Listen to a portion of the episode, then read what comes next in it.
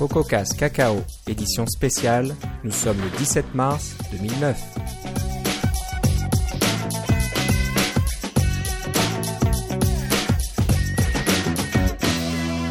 Euh, bienvenue dans cette édition spéciale de CocoCast Cacao.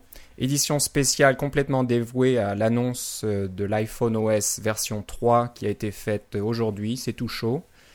Il est euh, heure locale à peu près 5 heures de l'après-midi euh, ici sur la côte est euh, du continent nord-américain. Et la, la, présentation était à 1 heure de l'après-midi jusqu'à 2 heures passées, je crois 2 heures et demie. Donc c'était il n'y a pas très longtemps. Et avec moi, j'ai Philippe Casgrain. Bonjour. Comment ça va Philippe? Très bien. Donc pas, mal, pas mal de choses hein, dans cette présentation pour ceux qui l'ont suivi sur les différents sites Internet comme Engadget et compagnie. Euh, je pense que c'est par parti assez, assez faiblement, assez doucement. Hein. C'était presque un peu ennuyeux pendant un bon moment. Il y avait des annonces intéressantes pour, euh, par exemple, l'accès au, au, dock, l'accès au connecteur de l'iPod Touch ou de l'iPhone. Donc, euh, les fabricants de matériel sont contents. Ils vont pouvoir euh, bricoler des petits appareils qui se branchent euh, sur euh, l'iPhone et le contrôler complètement à partir du logiciel. Donc ça c'est une grosse nouvelle pour eux. C'était donc un peu moins intéressant pour les développeurs comme nous parce qu'on on fait rarement des choses comme ça, du, matériel ou des trucs un peu plus compliqués. C'est un peu hors de portée pour nous. Ensuite, ils ont fait toutes ces démos de, je sais pas, 5-6 démos d'affilée. Un peu la même chose. Hein. Sur Twitter, je suivais un petit peu euh, pas mal de monde qui commençait à se plaindre qu'il n'y avait rien d'intéressant. Et par exemple, le copier-coller n'était toujours pas annoncé à presque une heure de, dans, la, dans la conférence, dans la présentation. Et c'est après Mais tout ça ça que... toujours, ces trucs, comme ça, ces trucs-là. Hein? Ils Ouais, c'est un peu fait les pour... chiffres euh, de vente, ils disent comment ça va bien, etc. Ils te présentent des gens qui sont contents d'être là, etc. Mais finalement, euh, une heure après, il y a quelque chose d'intéressant. Voilà, donc je t'avoue que j'ai eu peur. hein. Je me suis dit qu'ils ils vont quand même pas s'en tirer avec juste euh, ces quelques petites annonces et ces petites nouveautés. Et j'avoue que c'est tombé un peu en cascade là. C'est tout tombé d'un coup. Ils ont annoncé des, un millier d'API, tout un tas de nouvelles choses euh, Oui. pour les développeurs. Donc ça, c'est J'avoue qu'en très tant que développeur, j'ai pas été déçu du tout. C'était vraiment le. C'est presque le nirvana, mais d'un autre côté, c'est toutes des choses auxquelles on s'attendait. C'était euh, presque inconcevable que ça n'existe pas sur le iPhone. Mais, Exactement. mais c'est ça. Moi, je pense qu'ils ont écouté pas mal les, les développeurs et surtout les plaintes de pas mal de monde. Parce qu'on peut remarquer que Apple maintenant euh, euh, donne accès à presque, presque tout, on va dire, ses API et ses frameworks qui étaient privés jusque-là. Ouais. Euh, un petit exemple, par exemple, c'est le capteur de proximité. Oui, oui. Tout le monde se souvient de cette histoire de Google Voice, je crois, ou l'application qui permet de faire des recherches euh, vocales sur l'iPhone qui utilisait le, pardon, le capteur de proximité. Pour détecter quand est- est-ce qu'on commençait à parler. Oui, ça. Voilà, donc euh, il suffisait de, de rapprocher l'iPhone de, de l'oreille et l'appareil se mettait en marche, le logiciel, on va dire, de Google se mettait en marche. En mode Et reconnaissance, oui, c'est ça. Exactement, ils utilisaient donc des API privées qui normalement ne sont pas, euh, n'étaient pas à l'époque disponibles pour les développeurs. Et quand on regarde dans la présentation d'aujourd'hui le nombre d'API qui sont maintenant disponibles, c'est assez impressionnant. On a vraiment, euh, c'est plus une impression maintenant, mais on voit vraiment qu'Apple ouvre l'iPhone aux développeurs presque complètement. Donc euh, même, on- ça inclut même le dock, le connecteur, qui était jusque là très réservé, je Ouais, pense. hors limite, seulement- on pouvait pas vraiment rien Hors faire. limite. Quel- voilà, quelques constructeurs avaient, euh, avaient fait des choses et encore, je ne sais pas s'ils avaient vraiment un accès total euh, à l'interface. Donc euh, voilà, c'est un peu euh, mon, mon sentiment après cette présentation. Je ne sais pas si c'est la même chose pour toi, Philippe. Vas-y. Ça, ah, ça, c'était ton sentiment. Oui, bien sûr. Ben Voilà. moi, moi c'est comme j'ai dit, c'est c'est tout ce qui a été annoncé. et Je, je- je m'y attendais avec un, un assez haut degré de certitude, mais je suis quand même très content qu'il l'ait fait. Je suis juste déçu que ça soit pas aussi euh, que ça arrive pas avant l'été finalement. Oui, il va falloir être long. patient. Alors, d'après d'a- d'après ce que j'ai vu, le, le SDK est disponible aux développeurs qui sont enregistrés dans le programme iPhone. Oui, c'est ce ça comme pas- moi et, euh, et j'ai tenté de le télécharger euh, avant de de revenir, mais ça n'a pas été possible. oui, il y a la queue, il y a beaucoup trop de monde. Exactement. Alors c'est pour ceux qui ont, qui ont payé pour s'enregistrer. Donc le, Jusque là, le, pardon, le SDK version 2.2 est toujours gratuitement disponible pour tout le monde. Il faut juste s'enregistrer, mais c'est gratuit. Par contre, si vous voulez le SDK version 3, il va falloir passer à la caisse. Oui, mais de toute façon, dès qu'on veut développer pour le iPhone ou pour l'iPod Touch, dès qu'on veut euh, mettre son programme sur l'appareil lui-même, ça prend ce, certificat-là qui coûte 99$. Donc, la plupart des gens qui sont le moindrement sérieux vont l'avoir déjà fait. Et ceci dit, c'est aussi pour un, seulement pour un truc bêta. Je soupçonne fortement que quand le, le, SDK va devenir en version 3 finale, qui va être gratuit pour euh, tous ceux qui veulent l'avoir simplement pour le simulateur. Ça, ça, ça me surprendra pas du tout. Certainement. Donc voilà, une, petite déception pour ceux qui voulaient euh, s'amuser avec la version 3 dans le simulateur. C'est pas possible de toute façon. Donc il faudra être patient et attendre l'été. Apple annonce l'été, donc chez Apple, l'été, ça peut être le mois de juin jusqu'au mois de septembre. À peu près, oui. ça va sûrement coïncider avec la WWDC. Voilà, il va, il va y avoir. Qui n'est pas vraiment annoncé non plus. Hein. On s'attend au mois de juin, mais c'est pas sûr du tout. Mais ça a déjà été au mois d'août aussi. Ils ont déjà retardé la WWDC. Ils l'ont fait déjà passer de mai à août une fois euh, pour euh, macOS 10.3, je crois. Euh, qui était en retard et puis ils ont repoussé la WWDC cette année-là. Mais bref, euh, c'est sûrement parce qu'ils essaient de suivre le développement et de macOS 10.6 et de, du SDK version 3 et d'essayer de faire un, une semaine euh, de WWDC qui va en valoir la peine pour tous ceux qui vont vouloir y aller. Voilà, ceux qui ont la chance d'y aller ou qui qui hésitent encore. Je pense que c'est l'année. C'est oui les moyens malheureusement, mais c'est l'année pour y aller parce que là entre euh, iPhone OS version 3 et Snow Leopard, il y aura beaucoup beaucoup beaucoup de choses à, apprendre et à, découvrir. Oui. Donc on va aller maintenant un peu dans le détail de cette nouvelle version. Donc, euh, ben, il y, a quelques sujets qui te tiennent à cœur, Philippe. Euh, on va commencer par les cartes Google qui peuvent être maintenant intégré dans toutes les applications. Ah, ça, c'est vraiment chouette parce que. Ah, puis en fait, c'est un des trucs que je leur avais demandé quand j'étais allé à Toronto. Euh, une petite journée qui s'appelait les euh, iPhone Tech Talk. C'est une espèce de mini WWDC dont on a déjà parlé, je crois. Euh, juste d'une journée. Et c'était ma question principale. J'ai un logiciel qui utilise la. Que j'ai écrit, qui utilise la, la, la localisation actuelle pour calculer euh, l'heure de lever et l'heure de coucher du soleil. Mais ce qu'on me demande, c'est de pouvoir, ben, je voudrais déplacer pour voir quelle est l'heure de lever et de coucher du soleil ailleurs dans le monde. Et puis, euh, j'ai fait une solution un peu hybride avec, euh, avec Google Maps pour avoir une, une, une vue finalement du web intégrée au, à mon programme.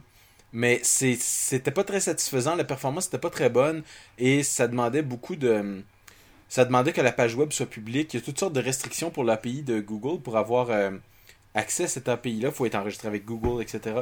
Euh, il y a un, certain nombre de restrictions pour les applications commerciales aussi. Donc, euh, j'ai un peu laissé de côté ce projet-là, mais je peux vous assurer presque en, en, grande première que cette application-là, je vais la sortir pour le iPhone version 3. Parce que si ce que j'ai entendu est, vrai et que c'est aussi facile, ça va être très très facile de pouvoir euh, utiliser les cartes et donner sa localisation euh, à l'intérieur d'un programme et sans avoir à passer par les trucs de Google. J'ai vraiment hâte de voir de quoi ça va avoir l'air. Et quand j'aurai plus d'informations, si j'ai le loisir d'en parler, parce que c'est toujours sous, euh, sous clause de confidentialité ces trucs-là, dès que j'aurai le loisir d'en parler, j'en reparlerai avec un peu plus de détails pour ceux que ça intéresse et sinon dans les commentaires aussi sur le podcast. Donc, c'était un gros point pour moi euh, de pouvoir avoir accès à cette, information-là. Et je leur avais demandé au mois de, décembre dernier. Et euh, soit que j'ai beaucoup de poids chez Apple, soit qu'il y a beaucoup de monde qui l'ont demandé. Moi, je pense que c'est la deuxième raison. Mais j'ai bien hâte de, voir de quoi ça va avoir l'air quand j'aurai pu télécharger euh, la version 3 bêta. Ok, donc tu auras le plaisir de voir cette petite épingle rouge qui tombe du ciel sur la carte. Comme, Exactement. on peut le voir dans l'application d'Apple qui est assez sympathique. Euh, euh, parlant de cartes, euh, il y a aussi la, la navigation GPS. Oui. Alors j'ai pas eu trop de détails là-dessus. Tout ce que j'ai entendu dire, c'est qu'apparemment les développeurs qui veulent faire maintenant ou offrir une navigation GPS turn, turn by turn, donc virage par virage, si on peut traduire ainsi. Oui doivent fournir leurs propres cartes. Ils ne peuvent pas utiliser les cartes euh, de, Google. Et je soupçonne que c'est un peu la même raison que ce que je viens de décrire tantôt, c'est que l'API de Google pour euh, Google Maps, qui existe et qui est public et euh, sur laquelle n'importe qui peut s'enregistrer, a un certain nombre de restrictions. Et un peu comme pour créer un, quand on voulait faire une application GPS, c'était interdit explicitement par le App Store de faire une application qui faisait virage par virage. Maintenant, c'est permis. C'est ça la, grosse nouvelle, en fait. Euh, on peut utiliser le GPS pour faire des informations virage par virage, mais les cartes de Google ne sont pas euh, disponibles à cause de, des, restrictions de l'API.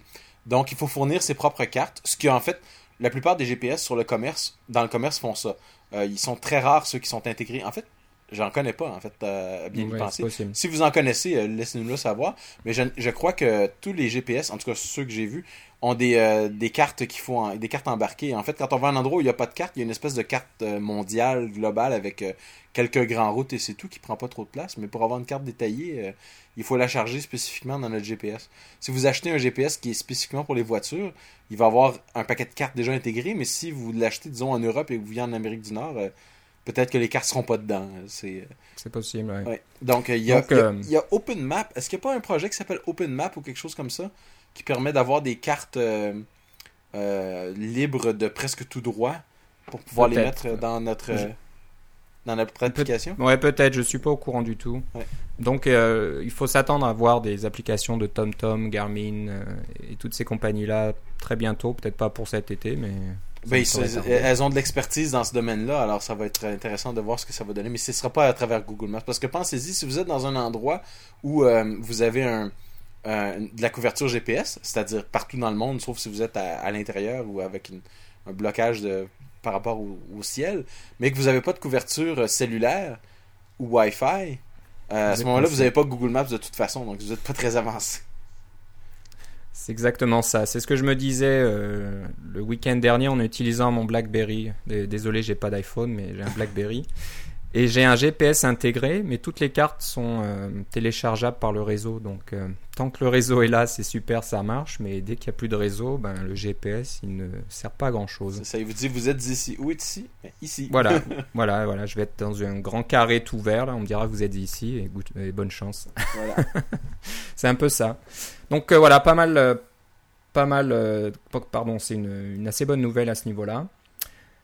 Le L'API suivante, c'est un peu un grand retour ou l'arrivée officielle, on ne sait pas comment le, le, décliner, mais c'est l'API de notification qu'on appelle push.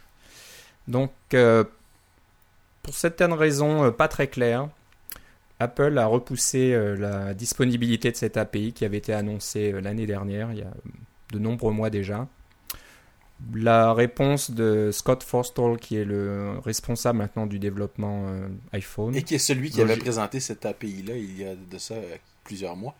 Voilà, donc on, on l'a entendu aujourd'hui. D'après lui, c'était une histoire d'infrastructure. Il ne s'attendait pas à ce que des millions de, de notifications seraient envoyées euh, sur tous les réseaux, etc. Donc apparemment, c'était plus compliqué, plus difficile à mettre en, en œuvre que prévu. Mhm. Donc ils ont pris le temps de faire ça bien. On verra quand ça va être euh, mis en place. Je, pense qu'il y a du monde qui se sont fait taper sur les doigts à cause de, du, fiasco, entre guillemets, de MobileMe. Je, je dis entre guillemets parce que, bon, pour plusieurs personnes, ça n'a pas marché et il y a des, gens pour les, qui n'ont pas eu de service pendant 24 à 48 heures, mais là, on, s'entend que c'est un service facultatif et c'est un service dont euh, c'est pas comme d'appeler le, le 911 sur le téléphone cellulaire. Là. C'est, pas, on n'a pas besoin d'avoir euh, ce truc-là pour vivre. Là. Mais euh, ça, ils ont eu des, problèmes de croissance, à gérer la croissance de ce, réseau-là. Et euh, je crois qu'ils ont appris de leurs erreurs et euh, probablement que les bonnes personnes sont venues à la rescousse pour leur donner cette, cette formation de comment bâtir un service réseau. C'est pas la première fois qu'Apple fait un service réseau. Il y a de nombreuses années, nos auditeurs les plus, les plus férus se rappelleront de Apple Link, qui était leur, euh, leur réseau de BBS euh, pré-Internet, qui est devenu e-Link par la suite. Donc ils connaissent déjà, il y a une mémoire institutionnelle pour ces trucs-là chez Apple, mais euh, le web, c'est quand même relativement nouveau par rapport à tous ces vieux trucs-là. Voilà, donc je pense que c'est une bonne chose. Hein. Plutôt que sortir quelque chose à moitié cassé qui n'aurait pas marché, autant, autant prendre du temps. C'est ça, ils ont faut déjà fait ça. Voilà, il faut espérer que ça marche du premier coup. Par contre, là, ils auront peut-être pas le droit à l'erreur si euh, Ouais, c'est ça. à la sortie. le, euh, le niveau de tolérance va être un peu plus euh, va être un peu plus bas. Ça fait longtemps que c'est attendu, mais faut faire attention avec ce genre de trucs là parce que c'est tellement attendu que la l'élastique est tellement étiré que quand ça pète, mais là, ça va faire des dégâts. c'est ça. Donc voilà, une chose euh, très intéressante. Encore une fois, on n'a pas beaucoup de détails. Tout ça est encore sous clause de confidentialité. Seulement les développeurs pourront voir comment ça marche. Si tout va bien, il devrait se trouver dans le SDK euh, qui est disponible aujourd'hui. Donc euh, voilà, si vous êtes un, un développeur enregistré, vous pourrez voir comment ça fonctionne. Oui. Euh, L'API suivante euh, qui t'intéresse aussi, c'est le peer-to-peer, donc qui est basé sur Bluetooth, je crois. Oui, entre autres. Qui- je, Entre je autres. crois qu'il marche aussi, j'ai entendu que ça va marcher aussi sous, sous Wi-Fi, mais tout l'intérêt, d'abord, ce à quoi ça sert, ça permet à deux iPhone ou iPod de se... Et je crois que c'est l'iPod, que je crois que les iPod version 2 ont la, la possibilité de faire du Bluetooth. Euh, j'ai peut-être pas raison, on est quand même à chaud là ici, il va falloir vérifier. Ouais. Mais euh, euh, et si on n'a pas raison, on vous en reparlera. Mais au moins, définitivement, les iPhones ont du Bluetooth. Et l'idée, c'est de pouvoir connecter deux iPhones de l'un à l'autre. Alors, on sait que le Wi-Fi, c'est- bien, mais ça demande une borne d'accès. Et on n'est pas, il n'y a pas toujours une borne d'accès là où on est pour se faire un petit réseau local. Donc, euh, ou pour se brancher sur le réseau local. Il existe la possibilité, s'il n'y a pas de borne d'accès, de transformer un ordinateur en borne d'accès pour, euh, pour euh, créer un réseau ad hoc, ça s'appelle. Vous avez la possibilité sur vos Macs, sur vos PC de faire ça. Mais le iPhone ou le iPod Touch, je ne crois pas à cette possibilité-là. Donc, c'est tout l'intérêt est de pouvoir brancher deux appareils ensemble qui se reconnaissent très rapidement avec un minimum, si c'est pas zéro configuration, euh, pour pouvoir tout de suite échanger des, euh, des données, que ce soit des, euh, des, des, des signets, des cartes d'affaires, des toutes sortes de tout ce que vous voulez, là, des données arbitraires. La possibilité existe déjà dans le sens qu'on peut écrire un logiciel qui va parler à un autre iPhone, iPod Touch, etc. Mais c'est complexe. Et je pense qu'Apple a réalisé que tout le monde euh, essayait d'implémenter sa propre solution. C'était un peu le bordel. Donc, euh, ils, ont, euh, ils ont finalement ouvert un- une façon standard de le faire, ce qui est une très bonne chose. Ce, qui, ce qui manque, par contre, c'est un, un framework pour faire la communication entre l'ordinateur et le, le iPhone ou l'iPod Touch. Ça, il n'y a pas Ouais, ça encore de solution. toujours, ouais. Ouais, c'est ça. C'est toujours des API en C, il n'y a pas de, de- d'englobage ou d'enrobage Cocoa qui existe, qui est vraiment facile à utiliser pour l'instant. Oui, c'est ça. Ben, il n'y a surtout pas de solution unique qui est intégrée au, au système. Il faut toujours euh, avoir sa propre solution. Euh, Exactement, j'ai- je me suis amusé un petit peu à développer des choses là-dessus, c'est vrai qu'il faut euh, faire beaucoup de recherches sur Google pour trouver du code et des, des exemples à droite et à gauche. Oui, c'est ça. Et il n'y a pas beaucoup d'aide en plus, c'est pas facile. Donc euh, j'espère qu'à ce niveau-là, il y a du neuf, sachant que Snow Leopard va arriver assez bientôt, qui, qui vont peut-être mettre quelque chose à jour à ce niveau-là pour euh, uniformiser les API de communication réseau entre Snow, Leopard et l'iPod, et, pardon, l'iPod Touch et l'iPhone. Mais c'est pas tellement l'API de communication que pour le protocole en dessous, parce que c'est presque toujours du TCP/IP ou du Bluetooth. Mais enfin, Bluetooth, on peut faire du TCP/IP par-dessus aussi. C'est juste un, un protocole de connexion. Euh, c'est c'est plus de- d'avoir une façon de faire pour mettre deux trucs ensemble. Pensez à si vous avez une souris Bluetooth ou un clavier Bluetooth, vous voulez vous l'approchez de votre de votre ordinateur. euh, il demande voulez-vous faire une connexion, entrer ces chiffres, etc. Et là, le, le, le pairage finalement se fait automatiquement. Euh, et apparemment, ça c'est sans, euh, sans pairage. Donc, euh, encore plus simple que, que avec Ouais. votre souris et votre clavier. Bon, d'après ce que j'ai vu, c'est blasé, euh, pardon, basé sur rendez-vous.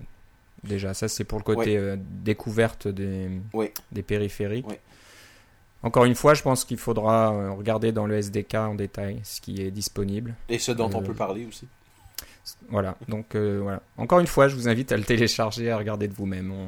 Si on si on l'avait déjà le SDK, on l'a pas encore. on- Je pense qu'on pourrait pas vous en parler de toute façon en ligne. Ouais, il faut trouver quelqu'un qui en parle ailleurs et citer cette personne-là. Exactement, trouver un, un site de rumeurs quelque part qui en parle, qui quelqu'un qui prend le risque de se faire taper sur les doigts. Euh, autre chose intéressante, peut-être Ouais, importante quand même aussi, c'est avoir euh, accès à la librairie euh, de l'iPod. Donc maintenant, on peut avoir la liste des chansons, euh, des listes, des playlists et des choses comme ça. C'est ça, les, on- et, et on peut non seulement avoir accès, c'est un accès bidirectionnel. Donc on Ah, peut ça, créer des, des séquences de chansons, euh, on peut...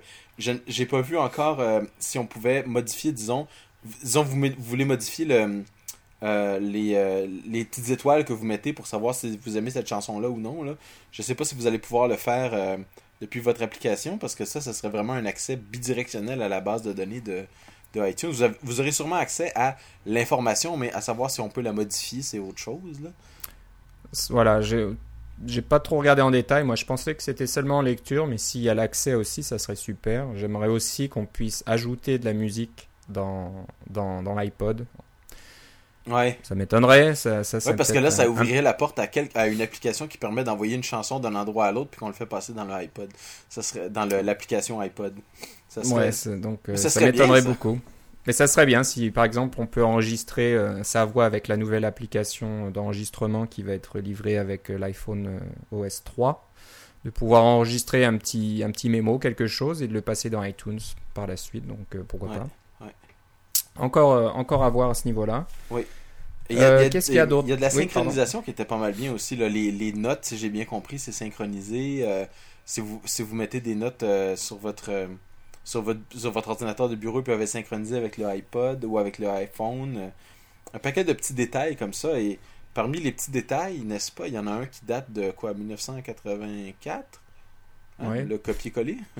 Copier-coller enfin, que tout le monde attendait. On a l'impression qu'ils ont fait exprès de le garder euh, jusqu'à la fin de la présentation pour euh, faire grincer des dents toute l'audience. Mais enfin, le copier-coller est disponible euh, dans tout le système.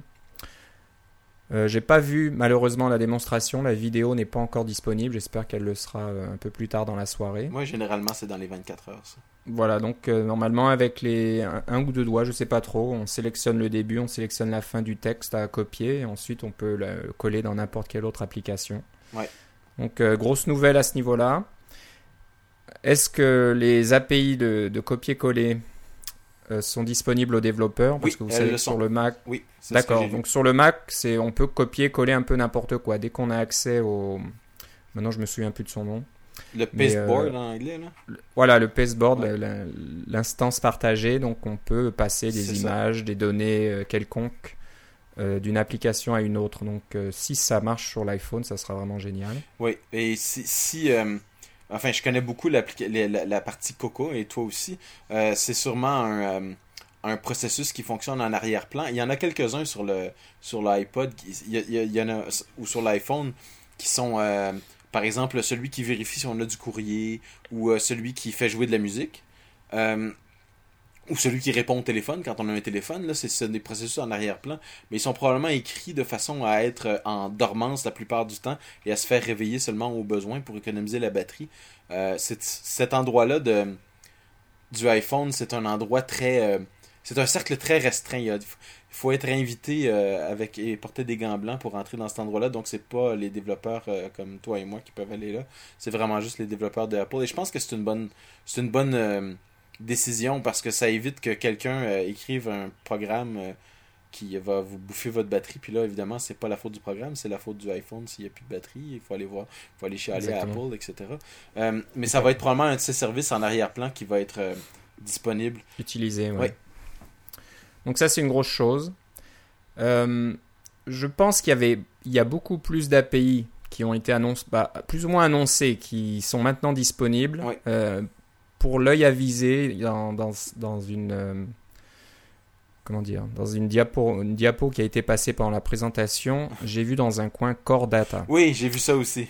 Oui. Donc, ils en ont pas parlé, ils ont pas dit, oh, il y a Core Data, attention. Je pense que c'est assez technique et ça intéresse peut-être pas tout le monde. Non, non, mais ça intéresse les développeurs, ça je peux te Ça garantir. intéresse les développeurs qui, qui réclament Core Data depuis longtemps. Donc, euh, enfin, on va pouvoir développer des modèles sur le Mac et ensuite les balancer sur l'iPhone et, utiliser la même structure de données. Et pour ceux qui, euh, qui se demanderaient qu- qu'est-ce que ça mange en hiver, Core Data, c'est simplement c'est une façon de faire qu'on peut décrire notre, euh, nos documents, nos données qu'on veut euh, qui soit persistante, donc euh, qui reste euh, quand on quitte le programme, quand on revient, quand on veut faire des, quand on veut annuler quelque chose pour avoir nos séquences d'opération. Pensez à un programme de dessin par exemple, c'est toujours mon exemple préféré. Vous dessinez quelque chose et puis là vous voulez annuler ce que vous avez fait, ben il faut revenir en arrière.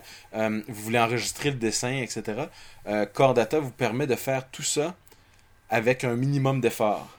Euh, donc, vous n'avez pas besoin d'écrire le code pour enregistrer, vous n'avez pas besoin d'écrire le code pour faire du annuler, pour euh, faire du reprendre, etc. Euh, à la limite, vous n'avez même pas besoin de faire le code pour copier-coller. C'est déjà intégré dans Core Data. Donc, c'est un très gros morceau qui existe depuis macOS 10.4. qui maintenant est disponible sur l'iPhone. C'était surprenant en fait pour moi qu'il n'existe pas dans le iPhone version 2. Je pense qu'ils l'ont simplement euh, ils ont simplement pas eu le temps de mettre dans l'iPhone version 2. Ils l'ont attendu à la version 3 parce que les contraintes sont beaucoup plus élevées sur un iPhone que sur un ordinateur de bureau. Là. On peut pas se permettre de, de domper 2-3 euh, mégaoctets de, de, fichiers XML à la fois. Là, ça prendrait beaucoup trop de temps.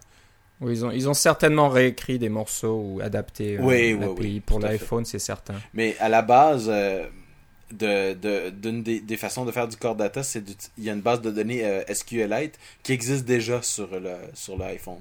Donc euh, je pense que la plupart des morceaux de base étaient déjà là, il leur manquait juste l'architecture principale.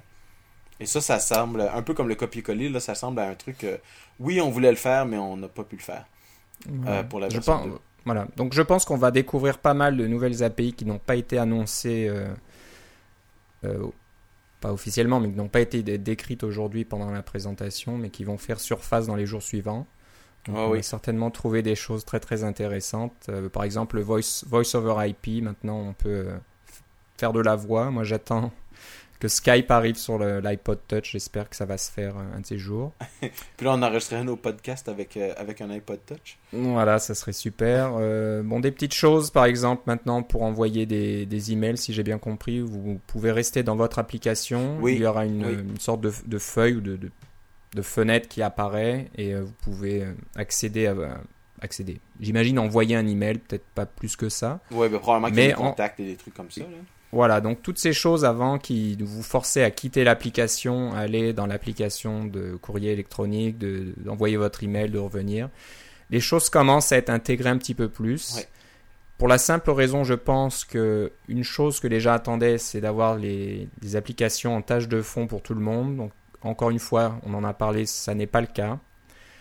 Si vous voulez euh, recevoir des notifications, vous utiliserez l'API euh, push et notification mais euh, pas d'application tâche de fond comme on peut voir sur le Palm Pre. Et je pense que là, Apple est catégorique et clair. Je, on va pas voir ces choses-là d'aussitôt, même pas dans la version 4 j'imagine, de l'iPhone OS. Mais ils ont des bonnes raisons. Palm a des bonnes raisons de, de, permettre de le faire et Apple a des bonnes raisons de permettre de le faire maintenant. Il va falloir de, de, de ne pas le faire. Pas le faire, voilà. il, va falloir voir euh, qui a raison, à, se débrouille. À qui, le, à qui, le, marché va donner raison, parce qu'à la limite, si, euh, si Palm se met à vendre des tonnes de trucs et des tonnes de, de, de, téléphones, et qu'une des raisons que les gens citent, c'est parce que ah, je peux faire tourner plusieurs applications en même temps, mais Apple va être obligé de se réveiller et dire euh, bon, ben, il va falloir qu'on mette une plus grosse batterie, il va falloir qu'on change des, trucs comme ça. Là. Euh, je pense qu'ils sont très réactifs à, à ce, ce genre de, de problème comme n'importe quelle compagnie qui fait un produit qui est le moindrement populaire. Là.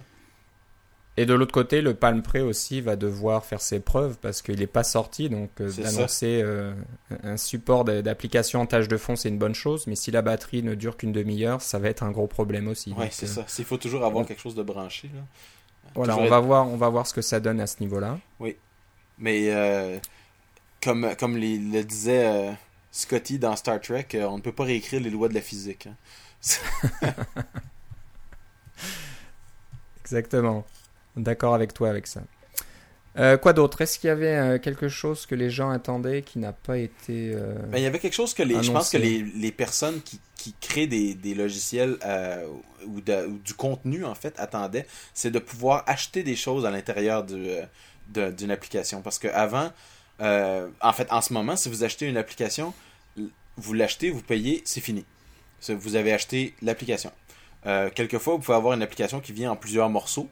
Euh, on peut penser à une application euh, médicale, par exemple, qui va avoir euh, un- une application, ça va parler de, de la- l'anatomie de la tête, une application va parler de l'anatomie du, torse, une application va parler de l'anatomie de, de, je sais pas moi, des, jambes ou des choses comme ça. Mais ça peut faire trois applications différentes, trois, trois prix différents, etc. Mais ce qui est encore, ce qui est beaucoup plus intéressant, c'est de pouvoir vendre une application de base et ensuite, quand l'application est lancée, le, la personne peut acheter du contenu supplémentaire. Euh, ça, c'est un peu comme un magazine, un journal, euh, ou euh, juste de- de- quelque chose qui est à la carte. Donc, de permettre d'acheter du, du, du contenu finalement. Oui. Alors, moi, je me, je me pose une question. Est-ce qu'il sera possible de d'offrir une, une application gratuite sur l'App Store? Non, c'est explicitement. Donc, il faut que ça soit une version payante qui ça. ensuite ça. puisse être, euh, comment dire, euh, agrandie, améliorée. Je sais pas. On peut acheter des composants. C'est ça. Il y a toujours une chose qui pose problème actuellement, et je ne pense pas que ce problème ait été adressé aujourd'hui, c'est les versions d'essai. Comment on peut Oui. offrir une application peut-être plus limitée pour euh, montrer aux gens de quoi l'application est capable, et ensuite de faire une mise à jour ou d'acheter la version payante. Oui. Donc pour l'instant, ce qui s'est fait, c'est que les développeurs créent deux versions, une version légère qui est gratuite et une autre version euh, complète. Oui. Je me disais, ça serait peut-être l'idéal d'utiliser ce nouveau concept, de- d'offrir des applications gratuites et à l'intérieur de l'application, Ah oui. si vous vous dites ah celle-là me plaît, je voudrais euh, la passer en application complète et payer les 99 cents ou, le prix demandé pour avoir l'application complète. Ouais. Mais d'après ce que tu dis, je pense l'avoir entendu aussi. Si l'appli- l'application est gratuite, elle doit rester gratuite. C'est ça. peut pas la Je pense il y, a- payante. y a des limitations techniques parce que euh, quand on envoie une application gratuite sur le compte de, de Apple, sur notre pardon sur le App Store, euh, on passe par un, un chemin particulier pour les applications gratuites par rapport aux applications euh, payantes. Euh, dans les applications payantes, il faut avoir toutes sortes de formulaires de, de, taxes, d'impôts, euh, euh, de, TVA pour ceux qui sont en Europe, ce genre de choses-là. Alors que les applications gratuites, le processus est beaucoup plus simple, beaucoup plus rapide. Et il faut pas oublier que quand on vend quelque chose à l'intérieur de notre application, Apple prend quand même son 30%. Euh, c'est pas pas du revenu euh, 100% pour le, fournisseur de contenu parce que tout passe par Apple. Donc ils prennent quand même leur euh, la, la transaction se fait à travers les serveurs de Apple, à travers iTunes probablement. Euh, donc euh, ça, les détails restent à voir, mais ils vont quand même aller chercher leur 30%. C'est un peu curieux qu'ils permettent pas le l'application gratuite comme tu dis qu'on puisse la Ouais. l'améliorer, mais je pense que la limitation est à ce niveau-là, est au niveau de quand une application est gratuite, elle est mise dans une certaine boîte au niveau des, des taxes et des impôts. Et puis quand une application est payante, elle est dans une autre boîte. Ouais.